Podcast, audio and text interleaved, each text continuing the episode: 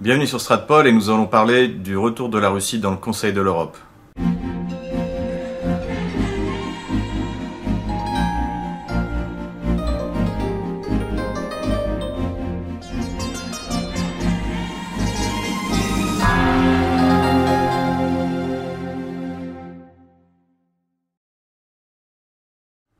Je fais cette petite vidéo un peu sans préparation et je m'en excuse auprès de, nos auditeurs, mais il m'a paru important de revenir sur le fait que eh bien, la Russie va euh, rentrer de nouveau avec euh, tous ses pouvoirs euh, au sein du Conseil de l'Europe.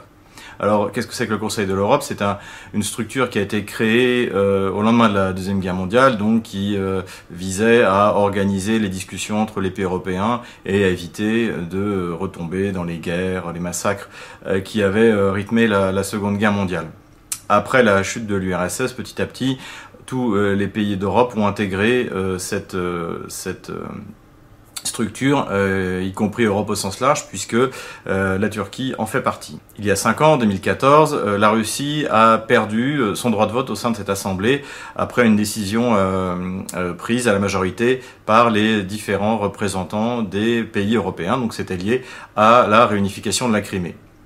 À partir de 2017, la Russie, qui est un des principaux contributeurs au budget du Conseil de l'Europe, à hauteur de à peu près 37 millions euh, d'euros, eh bien euh, la Russie a décidé de cesser de payer tant qu'elle n'aurait pas recouvré euh, ses, les pleins pouvoirs. ce qui peut provoquer, ce qui aurait pu provoquer au bout de deux ans, eh bien son départ pur et simple. Sous l'impulsion de, la France et de l'Allemagne, euh, la Russie est en passe de réintégrer le Conseil de l'Europe avec ses pleins pouvoirs, aux grand dames de euh, l'Angleterre et de la Pologne, suivis des, euh, des, petits États baltes et de quelques autres pays européens, et bien sûr de l'Ukraine.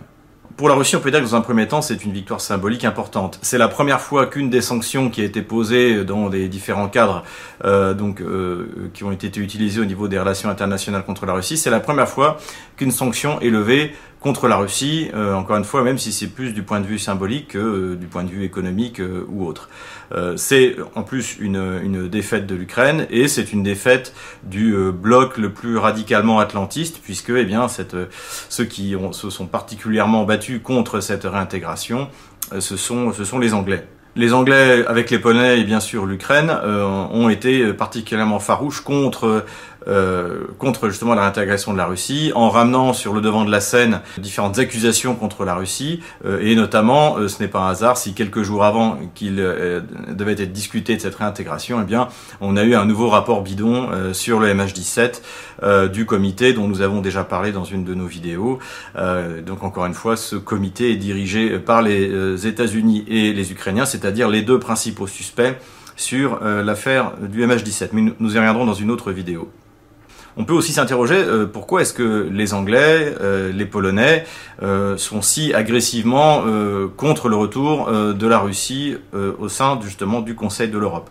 Donc il faut savoir que le Conseil de l'Europe, en fait, c'est un, un parlement où il y a des, des députés des différents parlements européens qui sont présentés. Donc pourquoi est-ce que l'Angleterre et la Pologne étaient farouchement hostiles au retour de la Russie? Il me semble que la principale raison est symbolique. Le but est de vouloir chasser la Russie d'Europe. Et ça, c'est une vieille rengaine euh, polono-anglaise de rejeter euh, la Russie euh, dans l'Asie. Euh, ça a été, euh, et ça ne date pas d'hier, euh, lorsque, eh bien, au moment des, des, des guerres qui ont opposé pendant, pendant près de deux siècles la Russie à la Pologne, eh bien, la Pologne l'emportait contre, contre la Russie. Euh, le, le, roi de Pologne euh, expliquait au pape que, eh bien, il avait remporté euh, une grande victoire contre les hordes asiatiques. Ce thème des hordes asiatiques a été euh, repris ensuite par Hitler quand il parlait euh, des, des, des, des, soviétiques.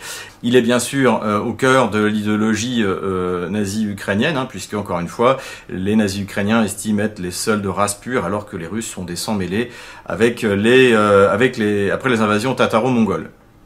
Et euh, aujourd'hui, ce, ce, thème de rejeter la, la, Russie en Asie, eh bien, euh, on le retrouve au sein de l'extrême gauche, euh, notamment l'extrême gauche française. Ainsi, par exemple, le, un, un, think tank comme le, le, groupement pour les études géopolitiques, donc qui est un, un think tank gauchiste européiste. Hein, on, peut, on, peut, voir d'ailleurs les, les, conférenciers sur cette sur, ce, sur, cet écran, avec notamment le fameux Piketty dont nous avions démontré l'inanité de l'analyse sur l'économie russe dans une de nos vidéos également. Ce think tank a euh, récemment fait basculer les études sur la Russie euh, dans ce qu'ils appellent euh, l'Asie septentrionale. C'est-à-dire que c'est le refus par principe d'avoir la Russie en tant que puissance européenne. Il suffit de voyager à Moscou pour voir que finalement ce sont bien plus en Europe à Moscou désormais qu'à Paris, Londres ou, euh, Berlin. De toute manière, peu importe, les, études du groupement euh, d'études géopolitiques ont, peu d'influence sur quoi que ce soit, donc ce n'est pas euh, ce n'est pas très important. Mais en revanche, on comprend donc que, cette volonté de repousser la Russie vers l'Asie, eh bien, est une est, une obsession, une obsession euh, euh, agressive euh, des, des, atlantistes.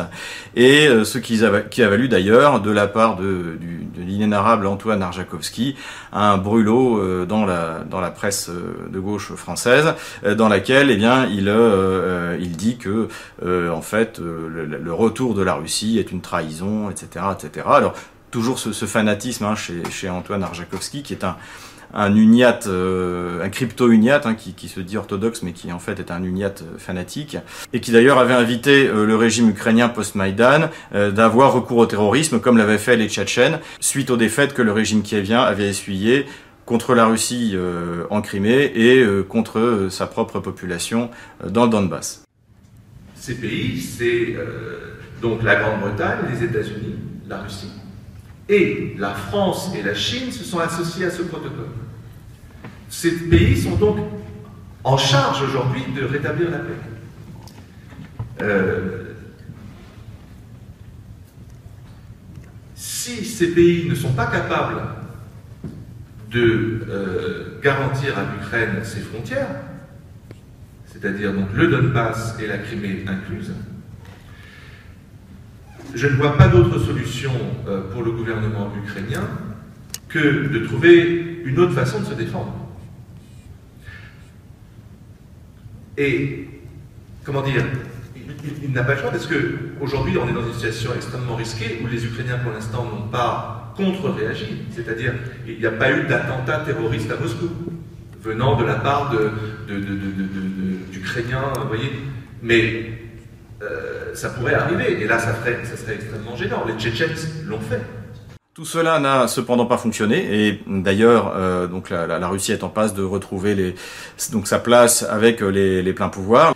La question financière n'est d'ailleurs pas étrangère à cette décision puisque le, Conseil de l'Europe a besoin de, l'argent russe, euh, mais ce n'est pas la seule euh, ce n'est pas la seule raison et c'est pour ça que cette victoire diplomatique russe nous allons la, la relativiser.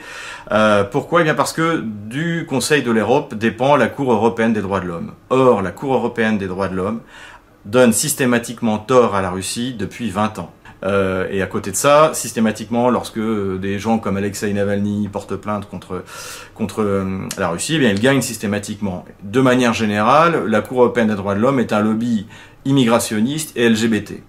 Et donc c'est pour ça que alors je comprends que la Russie est contente d'avoir remporté, euh, euh, remporté cette victoire diplomatique. Bravo aux députés russes euh, Slutsky et Tolstoï qui ont, qui ont obtenu cette victoire. Mais malgré tout, je pense qu'il eût mieux valu que la Russie quitta euh, le, le, Conseil de l'Europe et soit débarrassée ainsi de la Cour européenne des droits de l'homme. Voilà. De la même manière que je pense que si la France veut régler la question de l'immigration et du, de, du totalitarisme LGBT, eh bien, elle doit quitter cette cour qui ne sert à rien et qui donnera toujours tort aux forces conservatrices en Europe.